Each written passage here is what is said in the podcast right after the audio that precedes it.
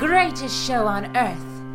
Herzlich willkommen hier bei meinem wöchentlichen Podcast Expedition B. Mein Weg durchs Unterholz der Kleinkunst und auch ein bisschen der Pandemie. Ja, wieder eine Woche rum. Wir haben eine halbe Stunde Zeit. Ich erzähle.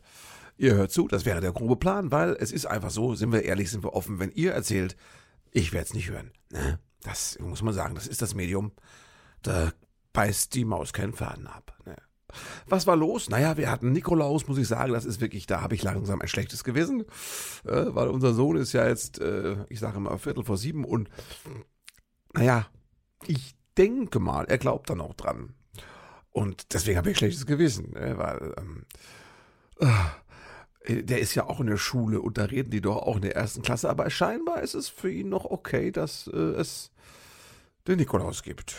Ja? So wie dem Weihnachtsmann. Wir haben da schon eine subtile Unterscheidung. Es gibt nämlich überall in der Stadt gibt es falsche Weihnachtsmänner. Ne? Das ist nicht der richtige. Äh, muss man ja irgendwie erklären, dass da so viele Typen rumlaufen mit Bart und roten Klamotten. Ne? Das sind alles falsche. Das ist zum Spaß. Ne?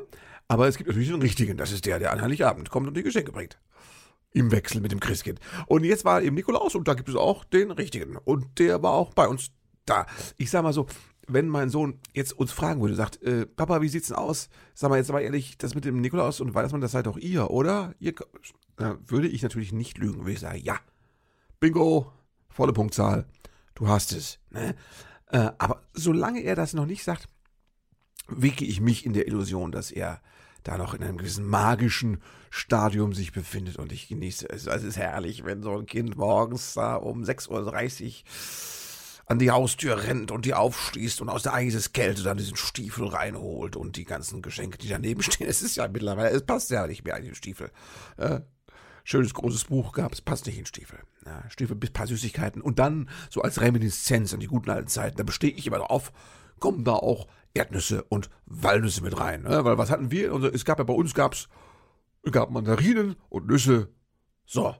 Und vielleicht noch ein Schoko-Nikolaus. Das war es dann schon damals. Heute ist es ja, ja, die Inflation ist ja überall. Nicht nur in Währungsdingen, sondern auch in Geschenkangelegenheiten. Und da hast du eben mittlerweile, musst schon ein bisschen mehr draufpacken, damit es was Besonderes ist. Klar, wenn ich da jetzt ankomme mit einer Nuss und einem Apfel und einer Mandarine, äh, vielleicht doch ein Fruchtjoghurt, dann ist aber Bohlen offen, dann ist die Stimmung am Arsch. Das wollen wir nicht. Es soll eine schöne Stimmung sein, es soll weihnachtlich sein und äh, deswegen gebe ich, äh, aber ich habe ein schlechtes Gewissen, das gebe ich zu und äh, deswegen ähm, äh, egal. Ne? So, was ist ansonsten die Situation? Es ist, äh, es sieht so aus, als würde ich nächste Woche Premiere haben sollen mit meinem Jahresrückblick in Mannheim in der Klapsmühl vom 15.12. bis 19.12. Mittwoch bis Sonntag. Und ich gehe davon aus, da kommt kaum jemand. Also das werden 20 Leute am Abend, wenn ich Glück habe, was man so hört von Kollegen auch, ne? Weil wenn die Politik ja überall erzählt, man sollte doch besser Zusammenkünfte vermeiden und Veranstaltungen vermeiden und so, dann äh, wirkt das natürlich und dann traut sich das Publikum auch nicht mehr in so Veranstaltungen. Na, das ist natürlich clever von der Politik, das ist ein indirekter Lockdown. Ja, man macht einfach so lange äh, hier Ansagen, bis keiner mehr ins Theater gehen will. Da braucht man die Theater nicht zwanghaft zu lockdownen. Und da muss man den Theaterleuten auch nicht irgendwelche Verdienstausfälle ersetzen. Ne? Das ist eine, ein Lockdown mit den Füßen quasi, also eine Abstimmung mit den Füßen, wo die Leute einfach sagen, ne, da bleibe ich zu Hause, muss mir gar keiner befehlen. Die haben es mir schon so vermiest, danke, ne, sagen wir mal. Wir wissen ja, in den Theatern ist es oft sehr sicher, da wird Abstand gehalten. Da, wo es geht, natürlich. Es gibt auch Theater, die können das gar nicht. Und es gibt Lüftungsanlagen und ne, das ist alles die Situation. Und äh, trotzdem ist die Stimmung natürlich nicht so, ist klar. Aber es wird gespielt und ich, also es sei denn, dass jetzt am Tag vorher, also am 14. eine neue Verordnung kommt, die dann heißt, äh, Veranstaltungen über 20 Personen oder Veranstaltungen über sieben Personen müssen in Baden-Württemberg abgesagt werden. Dann habe ich Pech gehabt. Dann habe ich den ganzen Abend umsonst mir aus den Rippen geschnitzt in 14 Tagen. Das kann auch passieren. Ne? Das ist Berufsrisiko. Ja? Aber ich sage mal so, Berufsrisiko gibt mir immerhin wenigstens das Gefühl, ich hätte einen Beruf. Das ist ja schon eine gute Nachricht. Ja, ja. ja also für die Kultur ist das verheerend. Wie immer. Wir sind es ja gewohnt. Ne? Wir haben immer die Arschkarte. Das ist ja das Fachwort dafür. Das sind wir im Kulturbereich und ähm, wir sind schon gelockdownt, wenn alle anderen noch denken, ist was. Ne? Und äh, wir sind immer noch gelockdownt, wenn alle anderen denken, war was. Ne? Bei uns ist und war immer was. Und zwar nichts Gutes. Diesmal ein Potemkinscher Pseudo-Lockdown. Er sieht so aus und äh, funktioniert auch so, aber ist kein echter, sondern einer, wo man das Publikum quasi angehalten hat, sich down zu locken, einzuschließen. Das ist die Lage. Ich will es nicht vertiefen. Ich mache einen Themenwechsel. Ja. Wobei, so richtig brutal wechseln muss ich gar nicht. Man muss schon mal darüber reden, jetzt, dass der Knaller ist, dass tatsächlich äh, Heiner Lauterbach, ich wollte es wirklich sagen, ne? das Karl Lauterbach, das Karl Lauterbach ähm, ne, Gesundheitsminister der Bundesrepublik Deutschland wird. Und allein, wenn ich mir überlege, wer sich darüber jetzt wie aufregt, alles, allein, äh, wenn ich mir das vorstelle, bildhaft, äh, dann, dann, dann habe ich schon meinen Spaß. Also das hat sich schon gelohnt. Ne? Dann habe ich meinen Spaß. Es ist, ich weiß, es ist billig, aber ich bin zurzeit mit, ich bin leicht zu haben. Ich nehme, was kommt. Und dann freue ich mich darüber. Ne?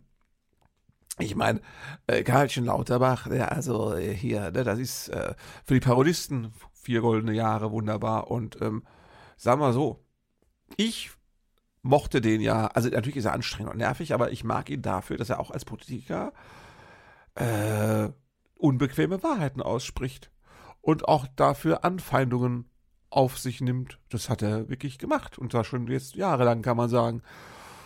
Und das, da ist ein Steher, muss ich sagen, Hut ab. Ne?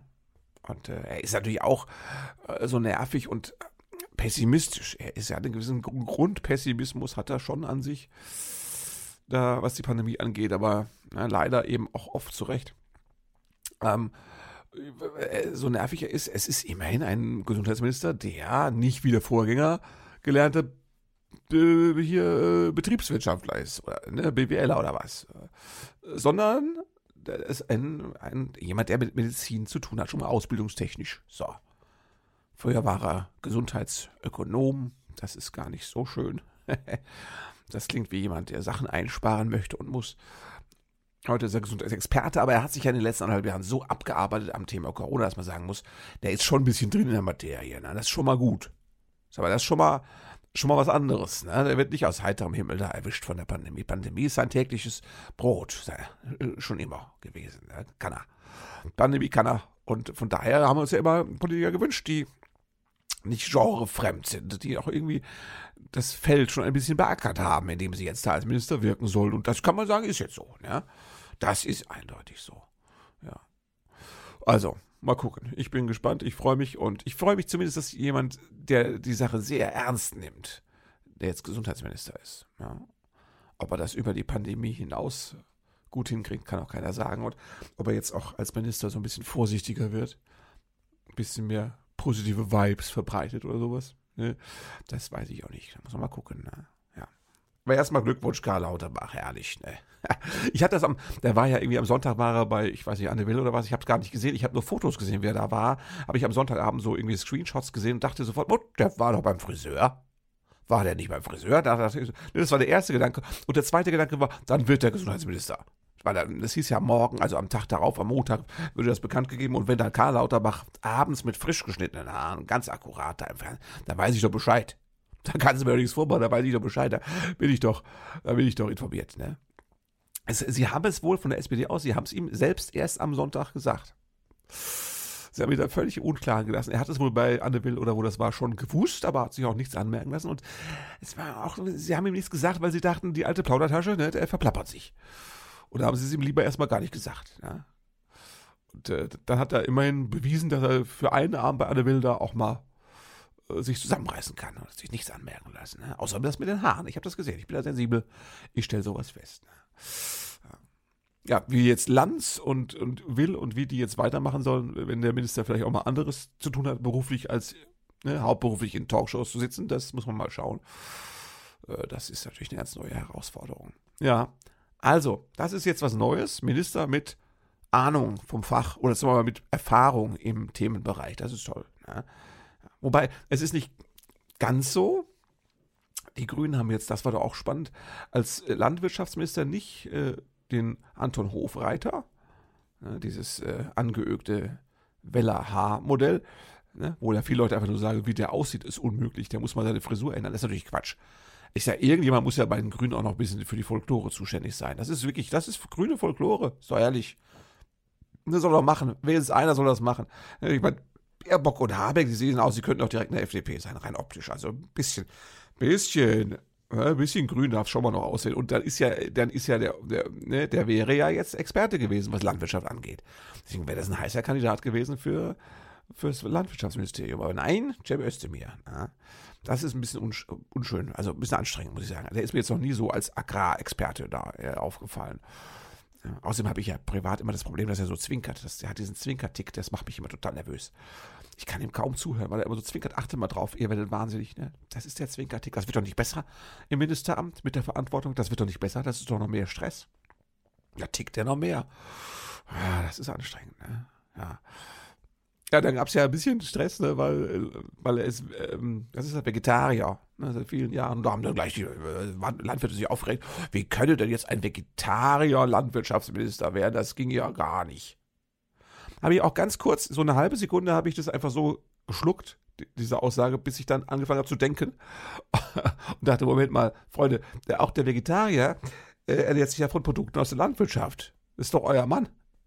Ne, der frisst doch die Hälfte von eurem Zeug. Jetzt außer, außer dem, was rumgelaufen ist vorher. Ne? Aber sonst ist das doch, ja, natürlich. Natürlich. Der, der ist doch, ist doch ein Kunde von euch als Vegetarier. Ja, er ist recht. Muss doch nicht immer alles totes Tier sein. Nee. Er ist auch kein, ähm, wie heißt das, kein Fundamental-Vegetarier. Will auch keinen bekehren, habe ich gehört. Also von daher, ja, er ist viel zu smart, um da jetzt irgendwie hier über Fleischverbote zu diskutieren. Nein, nein, der wird das schon ordentlich machen, aber äh, ne, eigentlich wäre es der Hofreiter gewesen. Und nein, der war ihn irgendwie, ich weiß nicht was, der war zu, zu grün? Keine Ahnung, warum sie sich gegen den entschieden haben. Zu bayerisch? Nee. Das ist keine Hindernisgründe. Verstehe ich nicht. Das verstehe ich nicht. Ne? Naja, wir gucken mal, wie das neue Parlament so wird. Das neue, wie heißt das? Ähm, die Regierung, genau. Wie heißt denn das? Da gibt es auch ein Wort für. Das, das ähm, Kabinett, das habe ich gemeint. Das Kabinett. Ich habe das Wort erraten. Ich bin, ja, ich habe es. Ich habe es aus dem Alzheimer zurück in mein Bewusstsein gezogen, das Wort. Ja, das Kabinett, genau. Christine Lamprecht wird Verteidigungsministerin. Ist jetzt schon die designierte Verteidigungsministerin. Super. Die kenne ich. Also, das ist ein bisschen zu viel gesagt, aber das ist ja ein Mädchen von hier. Gell? Die Christine Lambrecht ist ja in Mannheim geboren und dann war die in Firnheim. Hat die angefangen mit ihrer Politikkarriere. Gell? Ja, ja, das ist eine von uns, das ist hier ums Eck. Gell?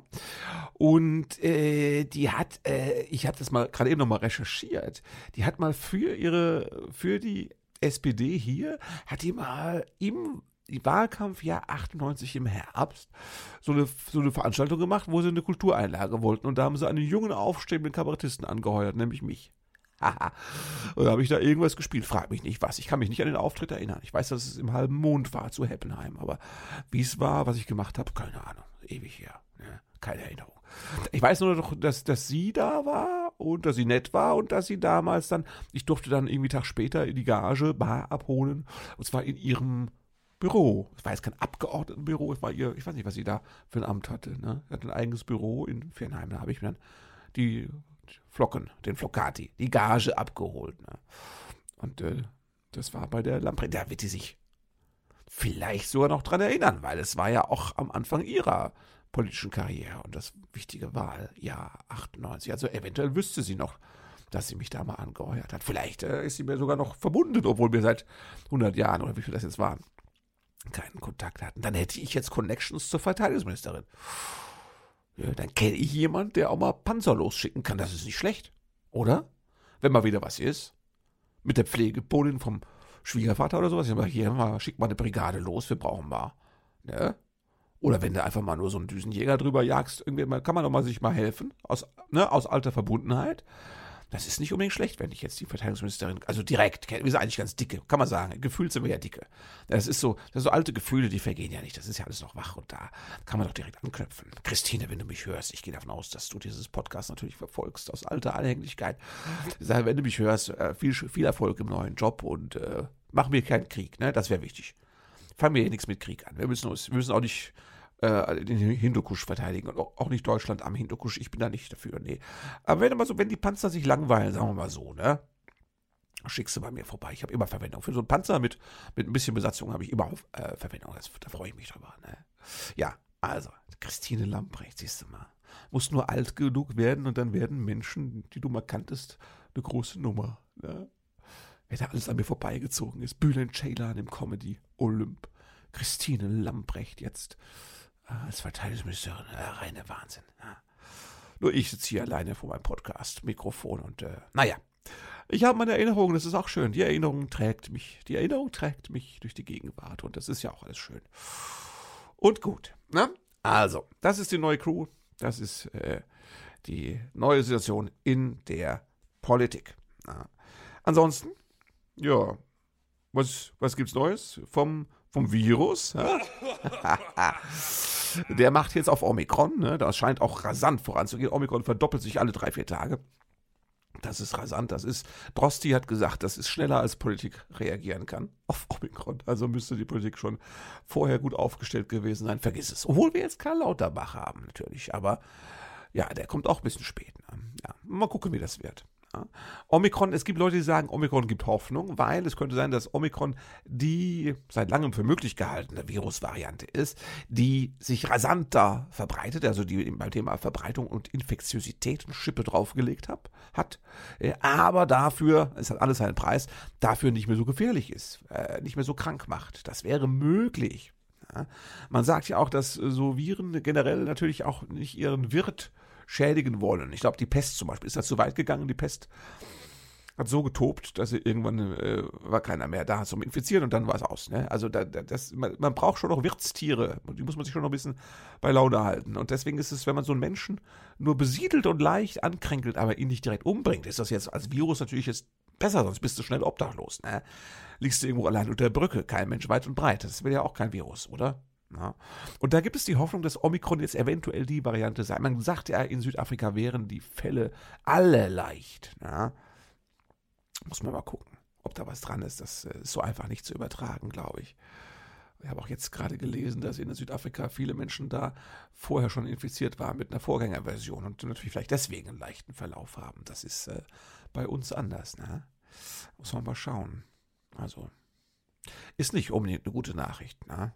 Das heißt, ich werde auf alle Fälle noch viel podcasten und äh, wenig spielen. So sieht's aus erstmal. Ne? Ja. Äh, Sachsen ne? macht Probleme. Sachsen meldet oft nicht. Ne?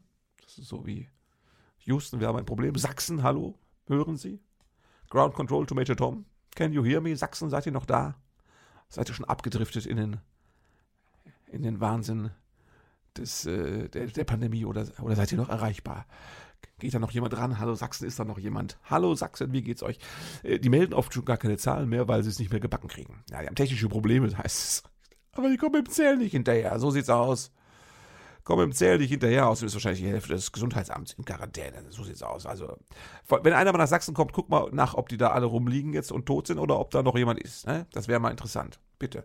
Wenn einer vorbeikommt, soll sich mal melden, was da ist in Sachsen. Ne? Thüringen gibt es dieses Pflegeheim, das jetzt ein bisschen durch die Schlagzeilen ging. Gibt es tatsächlich ein Pflegeheim, Pflegeheim, wo jetzt schon ein paar 20 Senioren gestorben sind, wieder kürzlich.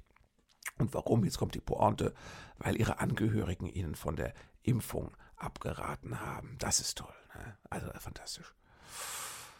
Ja. Ich meine, die armen Senioren, die, die machen ja, was ihre Kinder ihnen sagen. Die sind da jetzt auch nicht mehr so, so entscheidungssicher. Ne? Ein bisschen mit Kindern, da hat man eine gewisse Verantwortung. Wenn du Oma sagst, lass dich nicht impfen, das ist schade nur, ja, ruckzuck kommt der Omikron vorbei und dann ist und Omi, Omikron, ja, ja. Und dann wird es chronisch und dann wird es gefährlich und dann ist die Oma weg. So ist es in Sachsen passiert, nein, in Thüringen passiert, in diesem Altersheim. Ja, Wahnsinn. Ich möchte auch nicht wissen, wie viele Pfleger da ungeimpft waren. Da haben sie sich fröhlich gegenseitig da äh, den Virus auf die Schleimhäute gerotzt. Ne? Und dann plötzlich waren wieder Betten frei. Ne? Ja, hm. Mussten sie die Leute von der Warteliste wieder anrufen und sagen, wir haben jetzt wieder Platz. Na, so ist das. Das ist ja mit den Pflegekräften aus Polen auch so ein Ding. Ich weiß das ja vom Schwiegervater, ne? Die sind ja, da sind jetzt ganz viele, sind ja auch ungeimpft. Die aktuelle ist auch, die ist sowieso, ich weiß nicht, die ist, glaube ich, Zeuge Jehovas oder was. Also die feiert keine Geburtstage, will keine Weihnachten feiern. Zeugen Jehovas wollen auch keine Bluttransfusion und ich glaube, gegen Impfungen sind die prinzipiell auch. Ne? So. Das, ganz viele zwei von den Pflegekräften oder drei waren nicht geimpft. Eine war es schon recht früh, andere sind es nicht. Ja. Kannst du sagen, nee, die will ich nicht.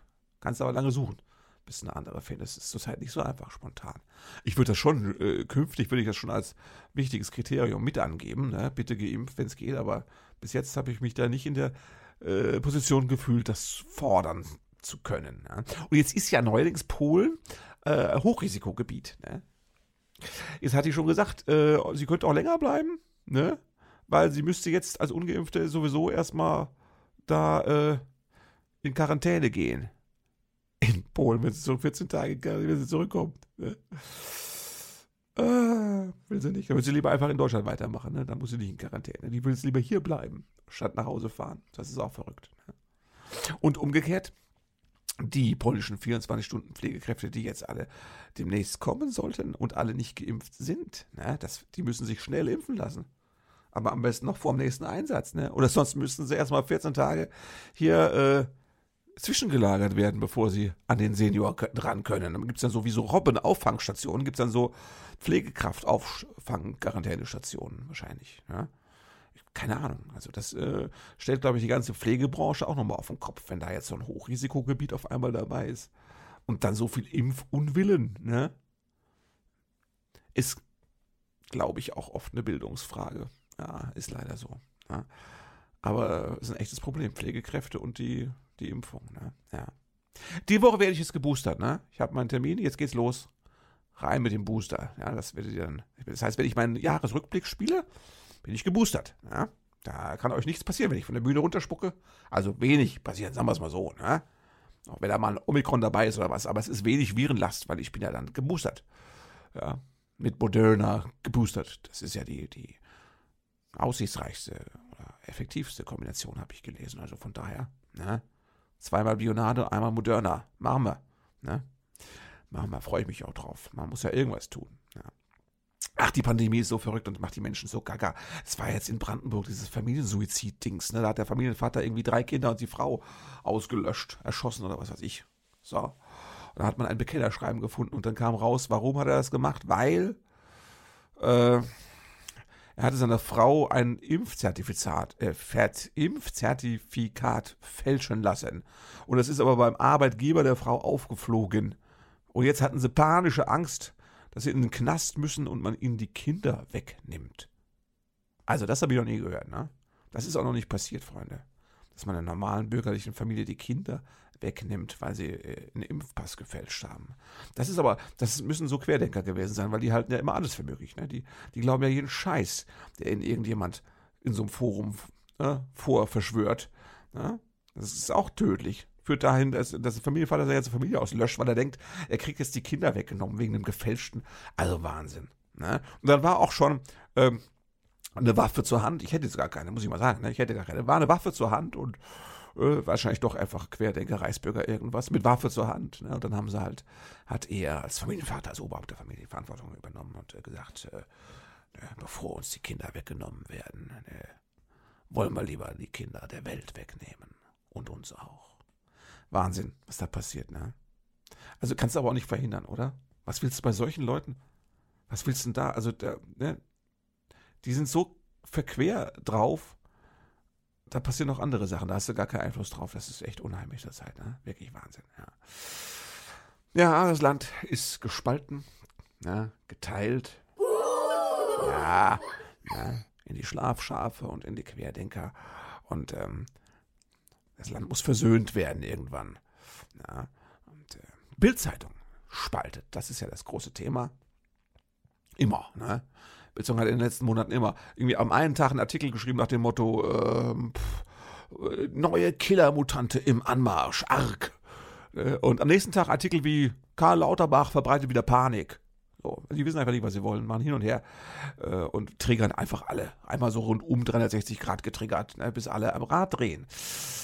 Und ähm, dann machen sie Artikel, wo es dann heißt, das hier sind die Hetzer, die das Land spalten. Dann sind da irgendwie Schiffmann und Hildmann abgebildet. Aber gleichzeitig machen sie auch Artikel, wo sie dann irgendwie drei Wissenschaftler, ne, zum Beispiel diese Frau, wie heißt sie, Priesemuth oder was, diese Modellierer und Wissenschaftler abbilden. Ne, verdiente Kräfte, die immer wieder gewarnt haben vor dem, was tatsächlich dann kam an Corona. Und ähm, die haben sie fotografisch, also mit Porträt abgebildet und drüber stand die Macher des Lockdowns. Nach dem Motto, das sind die, die euch zu Hause einsperren hier. Die Macher des Lockdowns. Mit Foto und Namen. Ja, fast Pranger. Corona-Pranger. Lockdown-Pranger quasi. Ja, und das ist echt fies. Also, wenn man sich überlegt, wie die Querdenker gerade durchknallen, ne? die haben ja auch immer mal eine Waffe zur Hand. Ja?